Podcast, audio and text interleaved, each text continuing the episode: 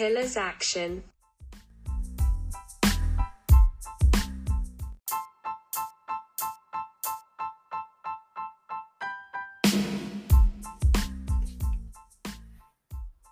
Y hoy en el tercer episodio vamos a hablar sobre eh, trabajo excéntrico y tendinopatías. Si tuviéramos que hablar sobre el trabajo excéntrico en relación a la biomecánica, las características biomecánicas del trabajo muscular excéntrico se pueden resumir en tres elementos indispensables que serían la fuerza muscular, la velocidad de movimiento y el estiramiento musculotendinoso. Estos tres elementos interactúan de forma inseparable, pero a su vez eh, cada uno de ellos puede ser modificado dotando al conjunto de gran variabilidad. Las diferencias biomecánicas entre el trabajo concéntrico y el excéntrico se podrían resumir en tres puntos. Primer punto sería eh, referente a la demora electromecánica, que es el tiempo entre la orden de contracción y la contracción muscular, ya que la demora es menor en el ejercicio excéntrico, por lo cual hay mayor beneficio de potencia muscular y de velocidad articular. En el segundo podríamos hablar del ciclo de estiramiento-acortamiento, que durante la primera fase de estiramiento ocurre un mayor almacenamiento de energía elástica que potencia a su vez el movimiento del antagonista y el componente musculotendinoso produce una fuerza contráctil de magnitud mucho mayor. Resumiendo, que la contracción excéntrica potencia la contracción siguiente. Y el tercer punto podría ser el principio de Helfman, eh,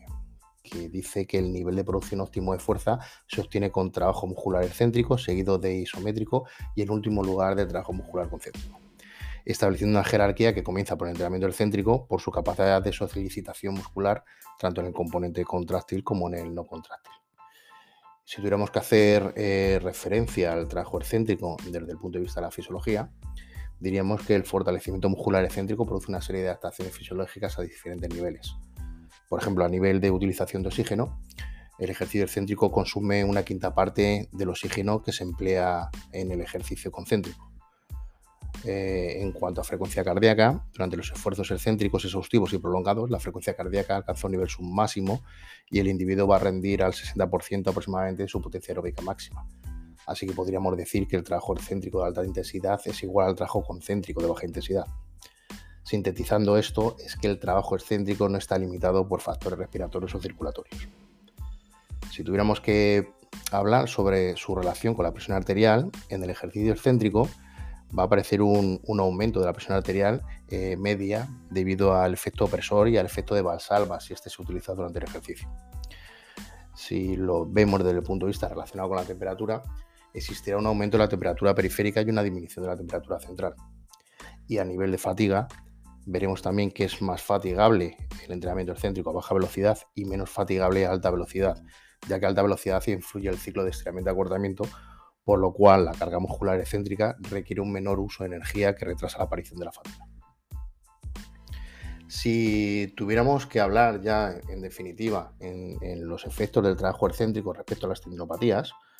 pues la filosofía del trabajo excéntrico aplicado al tratamiento de las tendinopatías se va a centrar en la mejora de la resistencia del tejido no contráctil y en la preparación de este para poder soportar cargas posteriores, por ejemplo, en fase de hipertrofia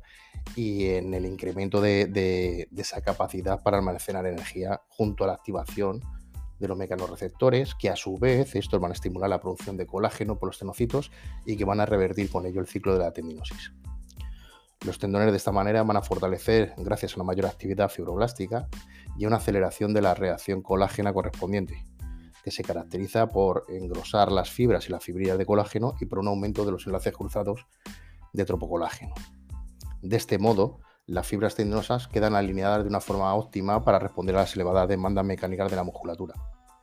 Y el trabajo excéntrico conlleva, por lo tanto, un claro beneficio neuromuscular, pero su sobreutilización o un uso incontrolado puede tener efectos secundarios no deseables. Puede haber más daño muscular de lo requerido e incluso podría aumentar el, problema en, una posible lesión. Y entre los efectos que sí queremos conseguir con el entrenamiento excéntrico en, los atletas o nuestros clientes, eh, vamos a encontrar, por ejemplo, el aumento de la elasticidad de los tejidos contráctiles y no contráctiles,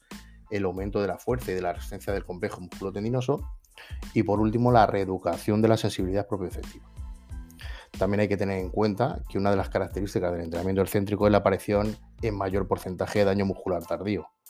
por lo cual se podría asegurar que la frecuencia y la gravedad de las microlesiones son mayores en el trabajo excéntrico que con cualquier otro tipo de trabajo muscular. Y si este trabajo tuviera que realizarse